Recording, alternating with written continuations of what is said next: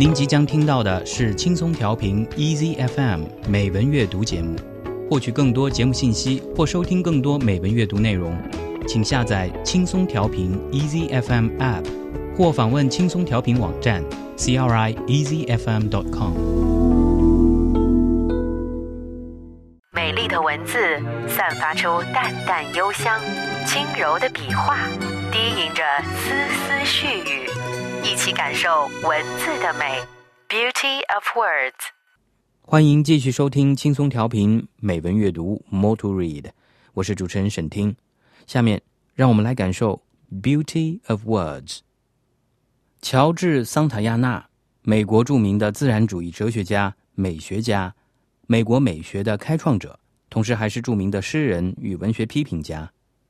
他原籍西班牙，幼年时移居美国，年轻时在哈佛大学学习，获得博士学位，并在该校任教。后来返回欧洲，先后在西班牙、英国、法国和意大利等地居住。一九五二年逝世于罗马。初期，他以文学创作为主；二十世纪以后，转入哲学理论，主要著作有《论美感》《理性生命》《存在之领域》等。George Santayana was born on December the 16th, 1863, and died on September the 26th, 1952. He was a philosopher essayist, poet, and novelist. Originally from Spain, Santayana was raised and educated in the United States from the age of eight and identified himself as an American, although he always kept a valid Spanish passport. He wrote in English and is generally considered an American man of letters. At the age of 48, Santayana left his position at Harvard and returned to Europe permanently never to return to the United States. His last wish was to be buried in the Spanish Pantheon in Rome. Santayana is popularly known for aphorisms such as those who cannot remember the past are condemned to repeat it. Only the dead have seen the end of war, and the definition of beauty as pleasure objectified. Although an atheist, he always treasured the Spanish Catholic values, practices, and worldview in which he was raised. Santayana was also a broad-ranging cultural critic, spanning many disciplines. 那么，在今天的节目中，我们就一起来读一篇由乔治·桑塔亚纳所写的散文《Skylarks》云雀。 首先，我还是用中英对照的方式来把文章的上半部分给大家读一遍，中文部分由彭发胜编译。在这之前，我们先来了解一下文章中出现的部分单词。exigency，e x i g e n c y，exigency，紧急情况。articulate，a r t i c u l a t e，articulate，表达清楚的。Emasculate, E M A S C U L A T E, emasculate，使柔弱，使无力。Sentimentalize，伤感。Draught, D R A U G H T, draught，剂量，引入量。Unvarnished, U N V A R N I S H E D, unvarnished，未经掩饰的。质朴的。medley，m e d l e y，medley，大杂烩、混合物。defiant。挑战的、挑衅的。Skylarks by George Santayana。云雀，乔治·桑塔亚纳。There is a poet in every nice Englishman. There is a little fund of free vitality deep down in him which the exigence of his life do not tap, and which no art at his command can render articulate. 每一个善良的英国人身上都有着几分诗人气质，在他的性格深处总是储藏着那么一股富余精力。他平日的一般紧急事务用不着他，他身上的艺术才能又不足将他明白表现出来。He is able to draw upon it and to drink in the refreshment and joy of inner freedom only in silent or religious moments. 仅在少数清静或前静的时刻，他才能汲取到它， 能尽情享受内在自由所带来的欢欣愉悦。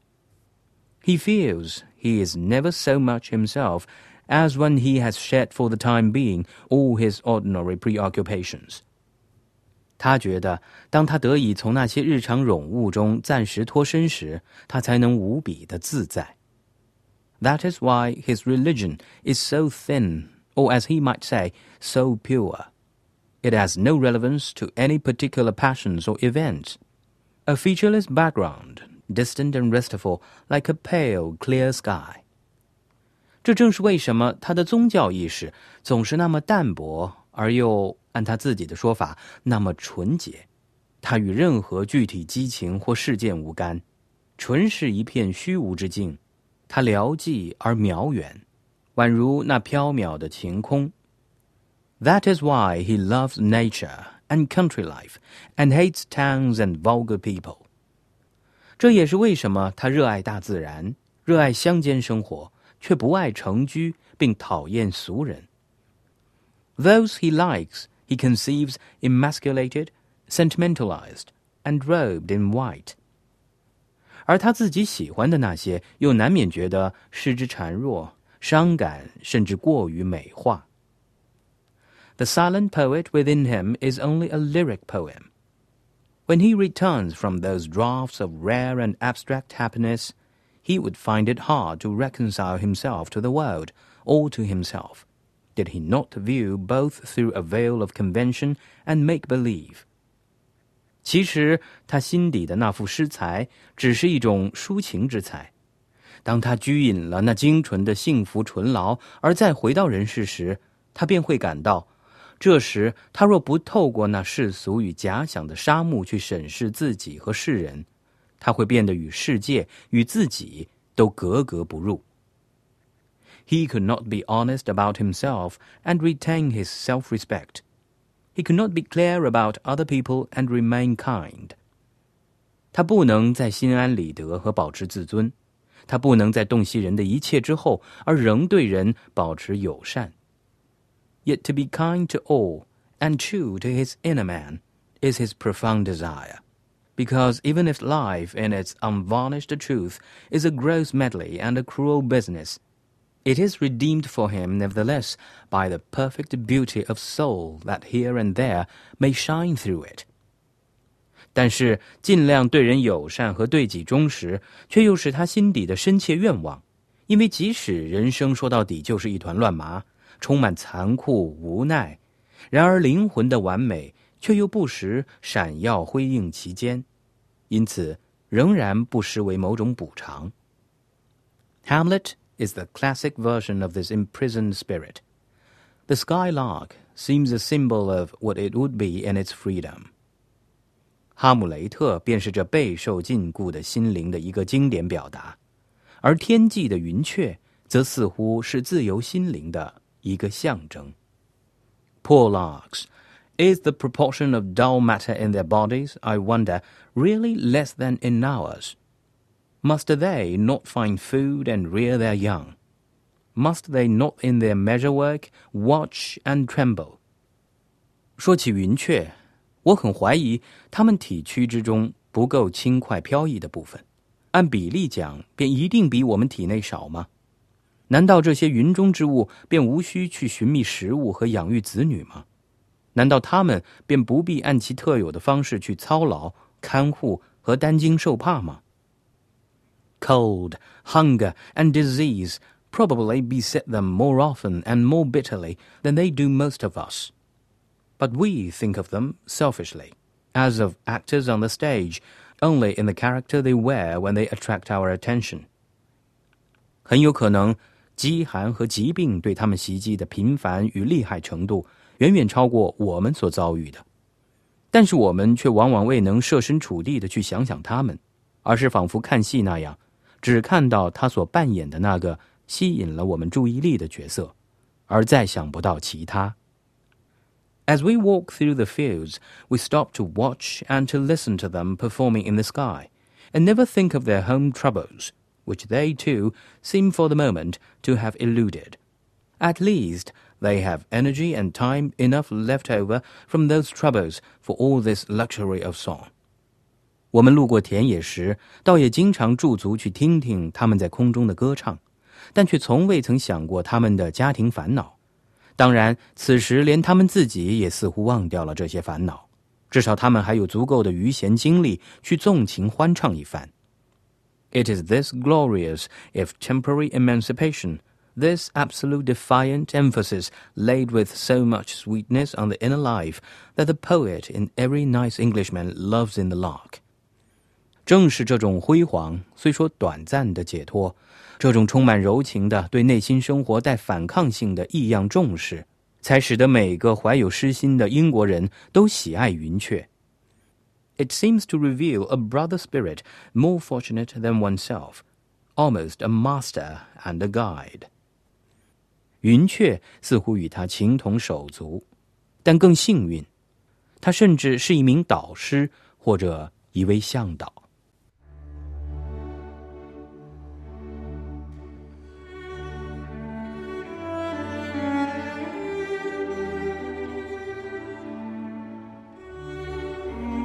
Skylarks by George Santayana.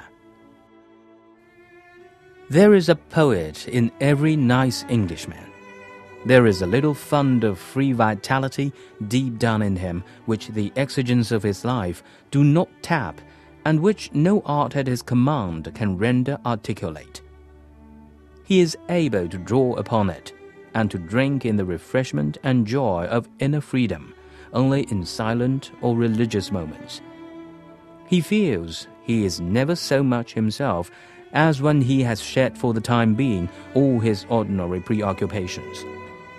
That is why his religion is so thin, or as he might say, so pure. It has no relevance to any particular passions or events. A featureless background, distant and restful, like a pale, clear sky. That is why he loves nature and country life and hates towns and vulgar people. Those he likes, he conceives emasculated, sentimentalized, and robed in white. The silent poet within him is only a lyric poem. When he returns from those draughts of rare and abstract happiness, he would find it hard to reconcile himself to the world or to himself did he not view both through a veil of convention and make believe? He could not be honest about himself and retain his self respect. He could not be clear about other people and remain kind. Yet to be kind to all and true to his inner man is his profound desire. Because even if life in its unvarnished truth is a gross medley and a cruel business, it is redeemed for him, nevertheless, by the perfect beauty of soul that here and there may shine through it. Hamlet is the classic version of this imprisoned spirit. The skylark seems a symbol of what it would be in its freedom. Poor larks, is the proportion of dull matter in their bodies, I wonder, really less than in ours? Must they not find food and rear their young? Must they not in their measure work watch and tremble? Cold, hunger, and disease probably beset them more often and more bitterly than they do most of us. But we think of them selfishly, as of actors on the stage, only in the character they wear when they attract our attention. As we walk through the fields, we stop to watch and to listen to them performing in the sky, and never think of their home troubles which they too seem for the moment to have eluded. At least they have energy and time enough left over from those troubles for all this luxury of song.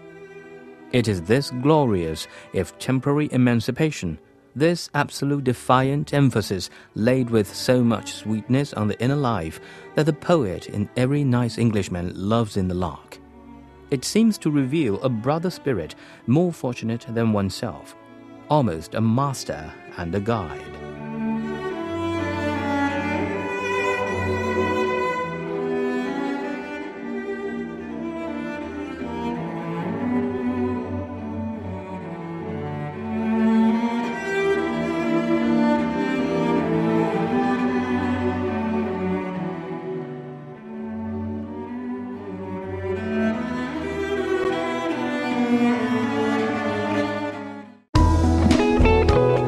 感谢您收听来自轻松调频 Easy FM 的美文阅读节目。